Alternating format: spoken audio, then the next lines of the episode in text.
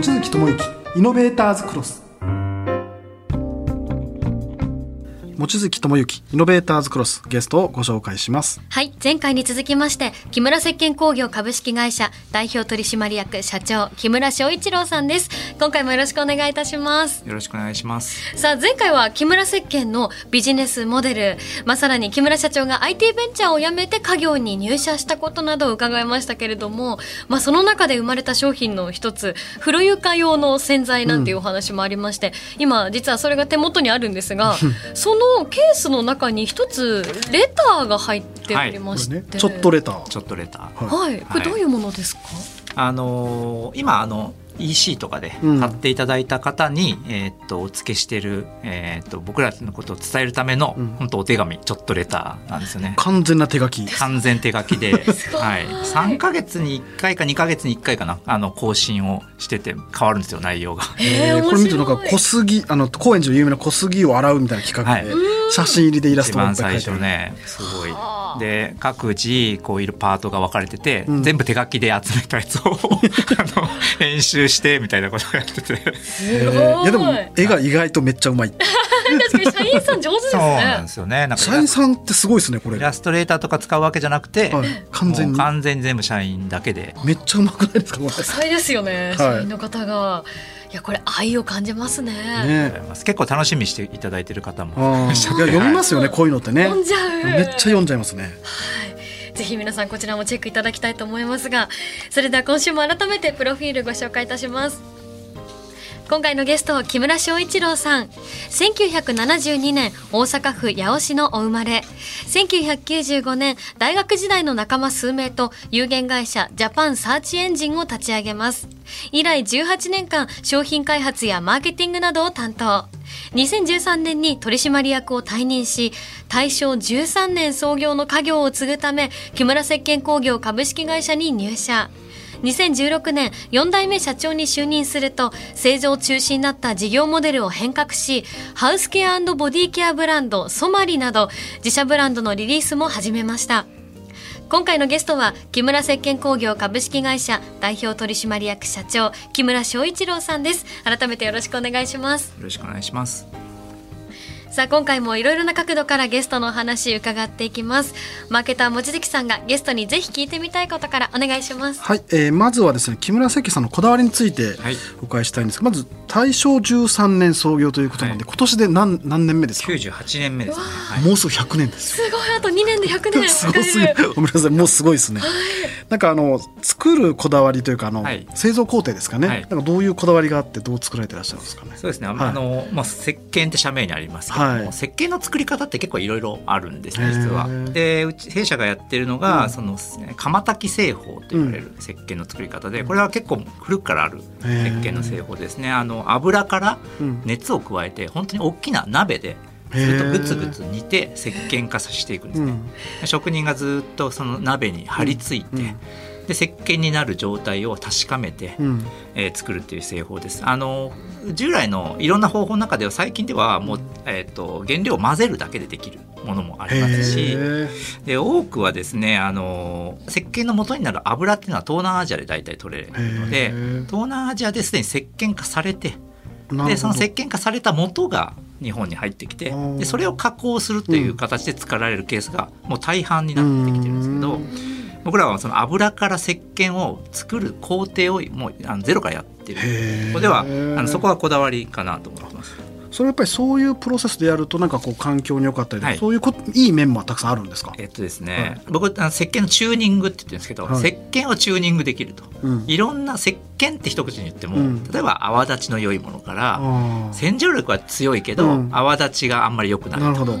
あの泡立ちめちゃくちゃ良くて肌にマイルドとかいろいろこう性質を変えれる、ね、あるんですね。でそれを石鹸でやらなくても別にいいんですけど、うん、石鹸で僕ら石鹸屋なので、うん、いろんな油を使ったりとか、作り方を変えた石鹸を混ぜ合わせることで、石鹸の性質を変えるとか。石鹸でこだわり抜いて いろんなことができるというのが特徴です、あのちなみに純石鹸という、はい、あの言葉も聞くんですけど、はい、純石鹸っていうのは何ですかね、まあ、石鹸で例えば、えーと、油からできますよと。ででその油から、えーと、自然に例えば熱を加えなくて、うん、えーと、作るとですね油のいろんなもともと持ってる例えばグリセリンとかいろんなものが混ざった形の石鹸ができますよと。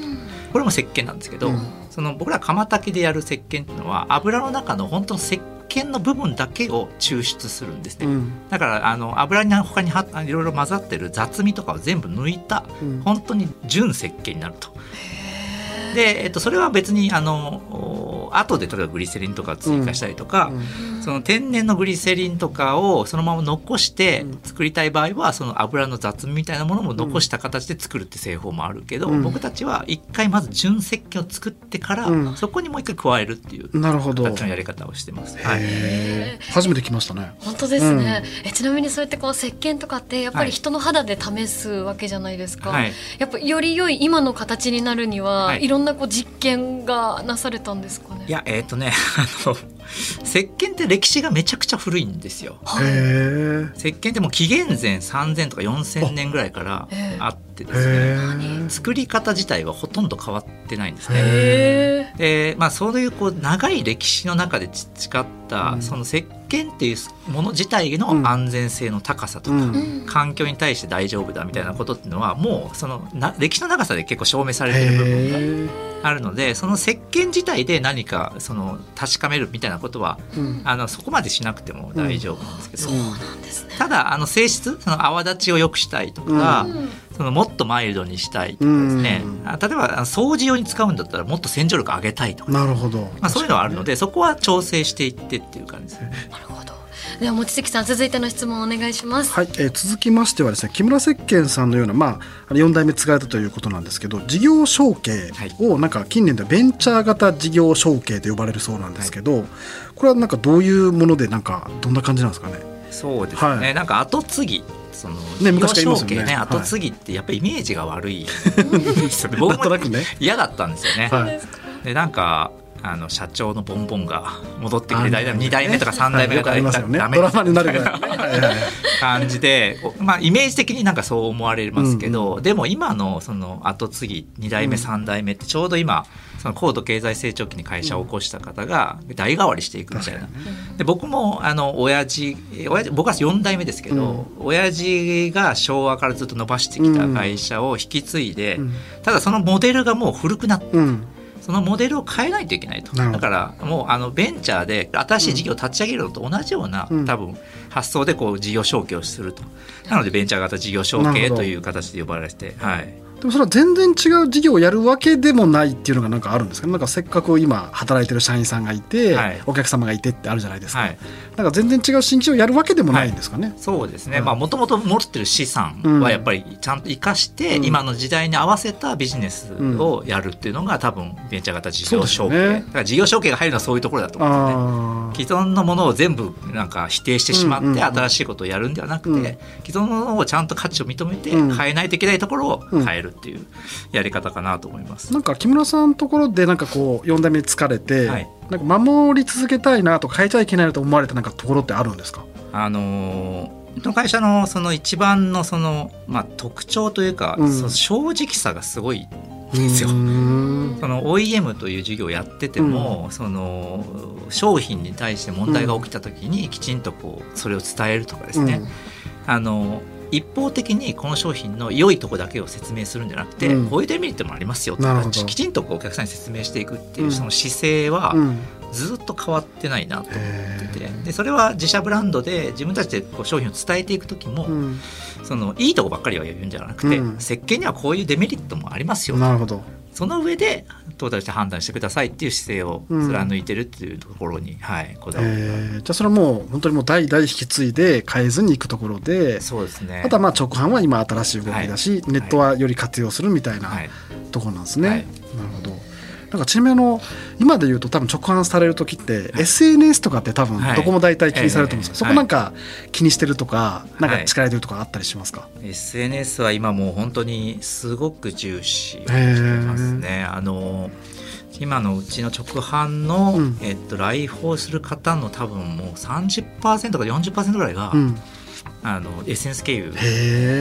すね。で自社の SNS もすごく力入ってますし、うん、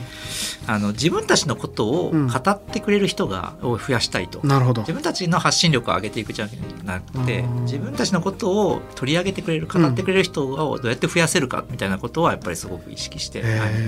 なんか具体的にそういう自分じゃなくて、はい、なんかこう語ってくれる方を増やすために、はい、なんか気にしてることとかあるんですか？あの語ってくれた場合に必ず絡む重要ですよね。はい、あの、うん、その何かとあのうちのことを語ってくれたら、うん、必ずうちが取り上げて、でそこでコミュニケーションすると、でそうするとそれを周りの人も見てて、でえっといや木村世間の実はファンだったけど。あの言ってなかったみたいな人がそこで手を挙げてくれたりするケースも出てくるので、必ずその勇気持って語ってくれた人が必ず取り上げてでコミュニケーションしていくってことをすごく重要視してます、はい、それめちゃくちゃいいですね。そうですね、うん、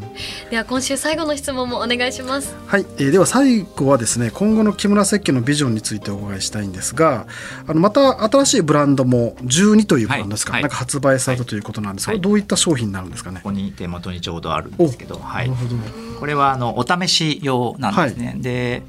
あの特にあのダメージヘア、うん、あるいはくせ毛の方にかなり特化した商品で。あの梅雨時とかで髪がまとまらないとかですね、うん、あの広がるとか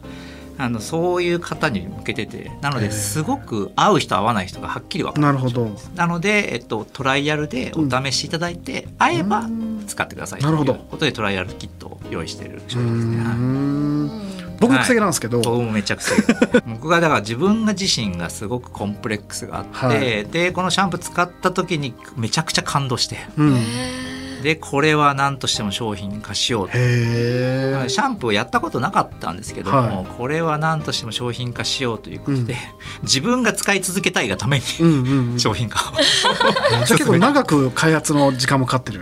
あのね実はあのシャンプーは石鹸のシャンプーは開発してってお願いしてたんですけど、うん、それは全然いいもんできてこなかったんですなるほど。で、えっと、その裏側で、その開発者が自分の理想とするシャンプーをずっと作り作り続けてたんですよ、うん、でもそれは僕ら知らなかったんです あそうなんですね。知らなかったんです、えー、で突如社内の、えっと、全員者が入ってるチャットのグループに、すごい商品ができましたってその開発者が投げてきたんですよ。そんなこと言うタイプじゃ全然なかったんですけど 突然突然投げてきてざわついて、はい、で実際まあ僕も使わせてもらったら本当に良かったんですね。でこれは商品化しようと。石鹸ではないんですよね、実は。石鹸ではないんですけども、うんあの自分たちでこれこんないい商品できたから、うん、何としてもこの良さを伝えていこうということで商品化になったと。だから5年間ずっとステルスで開発してた。